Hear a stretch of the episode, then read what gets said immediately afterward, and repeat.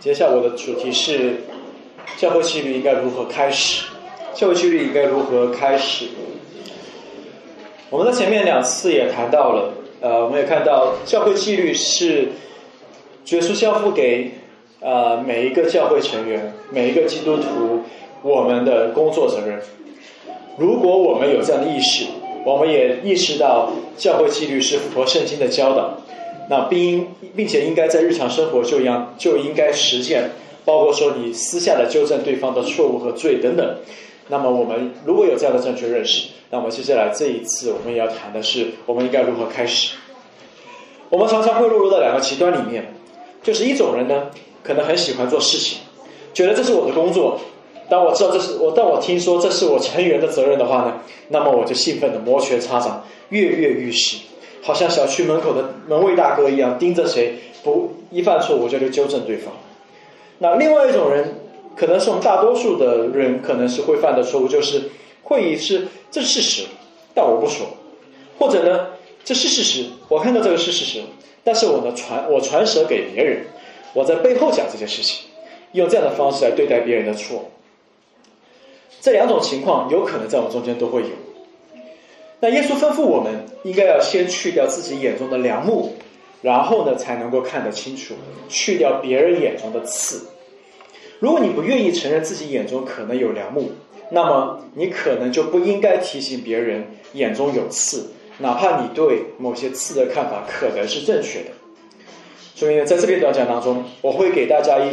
关于纪律的正确思想架构和合一心态的五个特征，来帮助大家，我们该如何看待教会纪律，以及我们如何开始。让我做一个简短的祷告。恩主，我们可能会用错误的方式来对待教会纪律，我们也可能错误的对待你所给我们的工作职责。我们可能会带着私欲的方式去啊纠正别人，或者是想要只是想要去显明自己。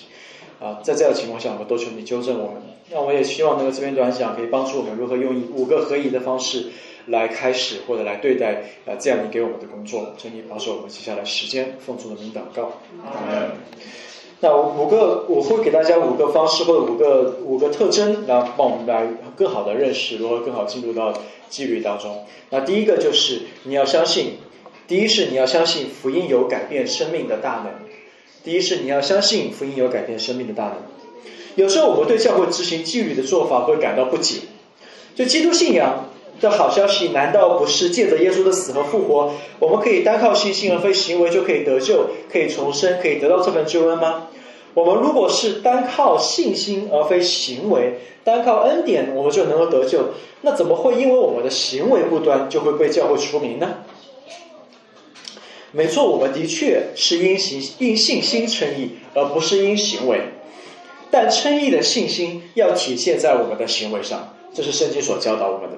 正如保罗说：“我们在罪上死的人，岂可仍在罪中活着呢？”悔改和信心是一枚一一枚硬币的两面，这也是新人的特征。一个属神的人会结出的生结出的生命果子。因此，我们应当期待能够在一个信徒的生命当中找到悔改的迹象。一棵树有可能大部分时间，它有可能是光秃秃的，有可能一个溪流，有些时候是会被冰雪覆盖的，但是我们却无法错过春天到来，在一个树上找到一些迹象，或者是在呃一个在春天到来的时候，我们会听到冰下面的潺潺的流水声，知道春天的记号到了。所以呢，保罗对哥林多对哥林多人说：“你们要醒察自己有信心没有，也要自己试验。”岂不知你们若不是可弃绝的，就有耶稣基督在你们里面吗？也正如啊，这个恩典奇恩典的作者牛顿约翰牛顿说：“我没有成为我本应该成为的样子，但是靠着神的恩典，我不再是从前的那个样子，至少是有改变。我至少虽然没有成为那应该的样子，但是我不是从前的那个样子。所以基督徒。”的确不是在神圣的道路上，它不是一下子变完美的。我们也可能会犯罪，但与罪征战，表明我们确实是基督徒。所以第一个是你要相信福音有改变生命的大能。所以即便啊，即便我们在这过程当中，但是我们与罪征战依然在表明我们在依靠福音。那第二个呢，我们要想的，我们讲的是你要确信圣洁不比，呃，你要确信圣洁比不圣洁要好。教会纪律之所以存在，是因为神是圣洁的神，而且他的圣洁也是美好的。那平心而论，我们往往并不喜欢有关圣洁的教导，即便我们是教会的成员，我们有的时候也会留恋对世俗，有依然会对世俗有留恋，保持着既希望自己在天上有一席之地，也不想失去地上享受地上繁荣的机会。但是教会纪律源于一个前提，就是神是圣洁的，神是美好的，他比所造的一切都要美好，他的美好远胜过这受造界的堕落和罪恶。这一份美好应当吸引我们，愿意分别为圣归给神。我们应该喜悦他的美好。而如果一个人不相信神的圣洁和神圣，呃，和他的美好，就很难想象他能够正确的执行教会纪律。你不应该为了报复而执行教会纪律，也不应该用它来惩罚别人。这样做的话，就好像，呃，你如果看过《悲惨世界》里面那个探长沙，那个探长沙威，他总想着把自己对正义的构想。强加给另外那个人，然后以为自己就是最正义的，而执行教会纪律，是因为我们喜爱神的美好多过于罪恶，而且我们知道人不肯若人若不肯为罪悔改，就必远离神的良善。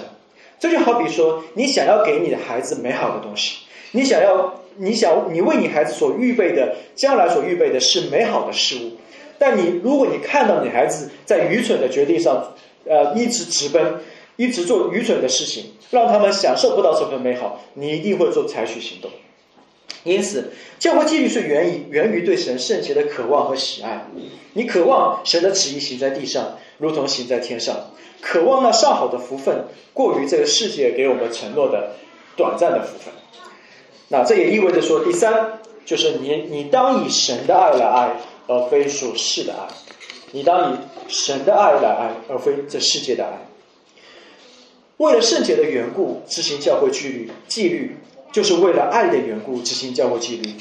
那么爱就意味着你要把最好的东西给你所爱的人，而神对于一个陷在罪里的人而言，永远是最好的对象。应该给罪人最好的就是神。因此，如果你真的是爱对方，你就必然盼望他能够与神的圣洁有份。你你盼望他跟神的圣洁是相关的。所以，真的爱和圣洁是密不可分的。但是，往往这个世呃，这个世界所教导的，或者世界学说，并不是这样认为的。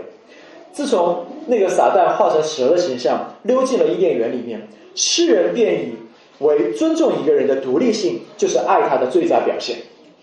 因此，当神说将你的生命献给献给他为圣，你将永远享受和经历到最伟大的爱的时候呢，世人会觉得受到冒犯。他们通常会吃惊的看着你说：“什么？神怎么可以这么自私？神怎么可能这么没有爱心？他干犯我的个人自由。”那你听一听耶稣怎么说的？耶稣说的是：“人若爱我，就必遵守我的道。”他也还说：“你们若遵守我的命令，就常在我的爱里，正如我遵守了我父的命令，常在他的爱里。”约翰也说：“我们若遵守神的命诫命，这就是爱他了。”所以各位，我们世俗的爱的观念会令我们专爱自己，就是我们自己的欲望、我的感觉和我的自我意意识是否觉醒，以专注自己来啊来让我们觉得我们这是爱的表现。但是呢，神的爱使我们转向神，因而胜过世界，让一块漂浮在太空中的呃碎屑碎屑和尘埃，以为他自己就是那个太阳，这不是爱。任凭一个受造物不断的抵挡造物主，这也不是爱。就如一位先知，他在没有平安的时候广传说平安了，平安了，这是爱人的表现吗？这显然也不是。所以，当你着手于要准备纪律惩戒的时候，要问问自己为什么这样做？你确信神是最好的吗？你是出于爱的缘故，想把最好的神给对方吗？神的圣洁是要招我们进入充满满足和喜乐的生活吗？你想让那位被罪蒙蔽的肢体认识到神比罪更重要吗？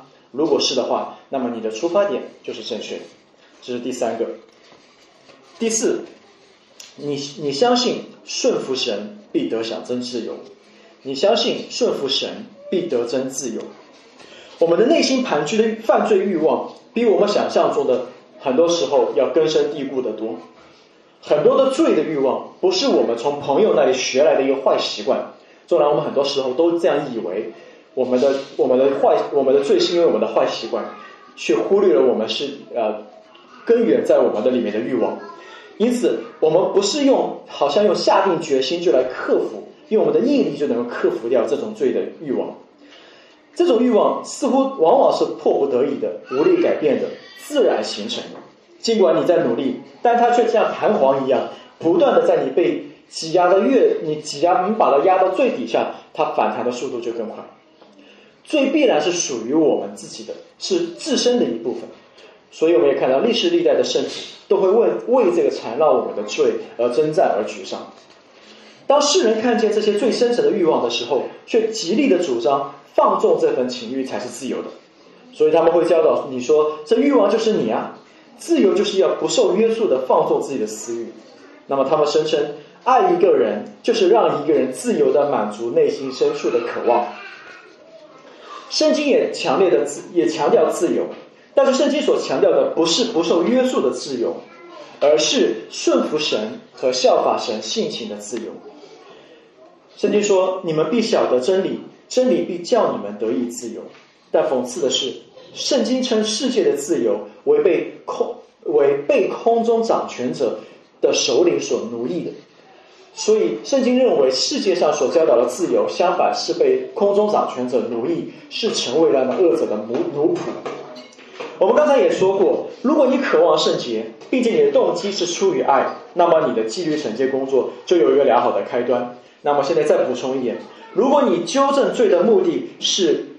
你的目，你纠正罪的目的，必须是为了让对方能够得到真自由。你是希望他能够在真理里面获得自由。你告知陷入罪中之人的消息是，基督释放了我们，叫我们得以自由，所以要站立的稳，不要再被奴仆的恶辖制。所以我们不是要效仿这世界，给对方一个信号说，你追求那个自由，那个自由就是你，那是在把别人推到这个撒旦的奴役之下。那我相反，我们要告诉对方，基督释放我们。才叫我们得以真自由。我们应该看重这个自由，多过于这世界给我们的自由。那第四呃第五个，我最后一点我们要讲的是，在这个纪律的过程当中，要看重智慧。在纪律的过程要看重智慧。假设有一个朋友，你的有个朋友说了一些冒犯你的话，或者假设你正在和一个婚姻出了问题的弟兄谈话，你觉得好像主要是他的错。那有一种人是在发现上述的情况之后，就忙不迭、忙不迭的指责对方。但一个有智慧的人会深深的明白，一个案例或者一个问题出现，或者一个生命的出现问题的时候，它往往是非常的复杂。所以我们要有这样的，我们要有这样的一个前设，去知道这种这种问题往往带有很多的复杂性。不要轻易的对一个观察太快的定性和贴上一个标签。就是说，你这个是你你你这个做的不好，或者是贴一个太快的标签在对方身上，或你犯罪了，这很容易，在这这个贴一个标签或者太快定性是很容易的，但是往往会错失事情的焦点。是呃，这个时候呢，我们应该多多的询问详情，应该在这个问题出现的时候要多考虑情有可原的情况。要倾听多方面的解释，以及尽力的要做无罪推定。所以大家注意的这个地方，就在纪律惩戒的时候，我们优先做的是无罪推定，而不是有罪推推定，而不是有罪的假设。所以这意味着，在执行教会纪律的时候，我们必须要有耐心。我们可能花了很长的时间去了解背景，花很长的时间多方的了解事实。所以，当你为纪律惩戒工作做准备的时候，各位要问问自己。你是否过早的判断了形势，并且给出了结果？或者你是否有兴趣了解更多的事实？你是否可以借着提出真正的问题，而不仅仅是有前设的问题来开始对话？你是否认识到智慧是来自于神，而不是你的丰富经验和你自以为是的生活方式？而最后呢？你是否认识到我们的智慧都是缓慢增长？我们也是没有智慧，包括那些陷入最终的人，他们也需要智慧。他们的生命也需要成长，所以他们第一反应可能是百般辩解，但是呢，我们也需要有耐心，再等一等，看看他们的心是不是开的开始慢慢变得柔软。有的时候呢，你也需要花更多的时间寻找真相。所以今天我给大家看到的是五个，在我们看到教会纪律的时候，我们要有的做的正确的思想架构和我们应该有的合一的心态。所以当我们谈到这是一个责任的时候，这个责任的背后它是有内容的。所以我们并不是一个呃，当我们谈到这一课的时候，我也想到帮助大家明白，当我们在谈教会纪律的时候，它不是一个那么快的标签或者一个迅速的决定要把一个人啊从我们的名单中拿出，它是一个缓慢的过程。它是一个需要加入很多的智慧、很多的精力、投入很多的时间和资源在里面去做出判断的，目的都是为了对方的益处，目的都是为了呃为了神荣耀的益处、神的圣洁的缘故，以及为了对方爱对方的缘故，我们希望把那个人挽回过来。让我们一起来祷告。从我们看到这份工作的神圣，我们也看到这份工作不是那么容易的。所以主，感谢你让我们用这些方面来提醒我们，当我们碰到我们想要啊进入的呃教会的纪律当中，无论是公开的，在呃教会公开层面的纪律，或者私下的要纠正对方的罪的时候，我们都应该带着这些啊帮助我们带着这些特征，带着这些五个提醒，让我们更好的明白如何为对方的缘故，为了神荣耀的缘故去帮助对方悔改。我们在祷告呢，是奉耶稣的名祈求。